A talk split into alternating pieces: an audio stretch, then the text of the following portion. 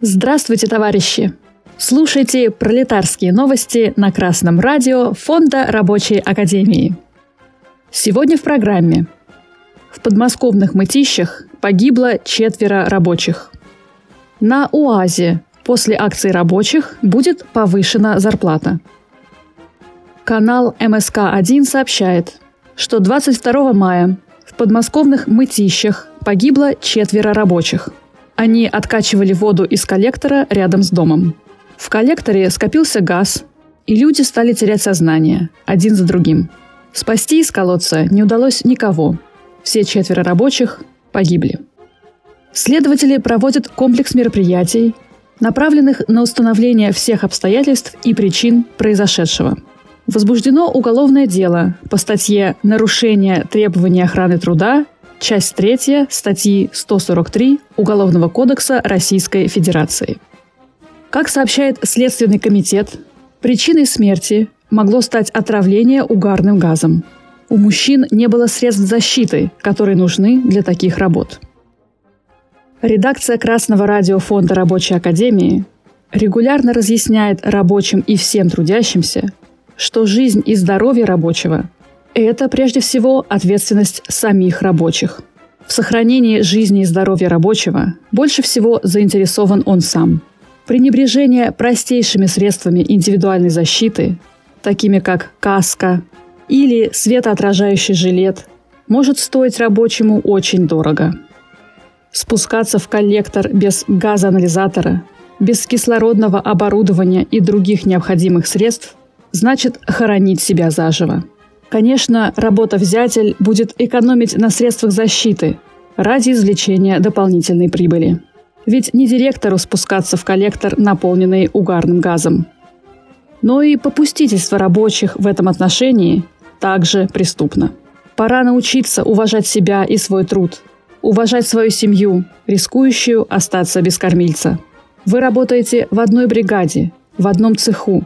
Договоритесь между собой и заявите раз и навсегда на нарушение техники безопасности, на нарушение закона, на пустой, неоправданный риск ради ваших прибылей мы больше не пойдем.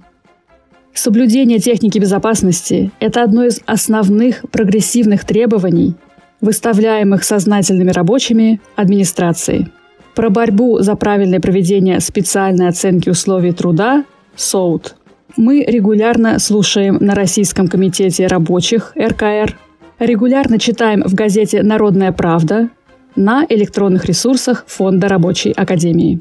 Передовые рабочие строго соблюдают охрану труда и призывают к подобному товарищей – по сообщению новостного ресурса «Коммерсант», на УАЗе после акции рабочих будет повышена зарплата. Ранее работники производства просили перевести их с 4 на 5 грейд и установить часовую тарифную ставку 5 грейда на уровне 110 рублей в час. Сейчас, по данным правкома, часовая тарифная ставка составляет 80 рублей – Кроме того, сотрудники требуют изменить в коллективном договоре пункт по индексации зарплаты, исключив формулировку «с учетом финансовой возможности».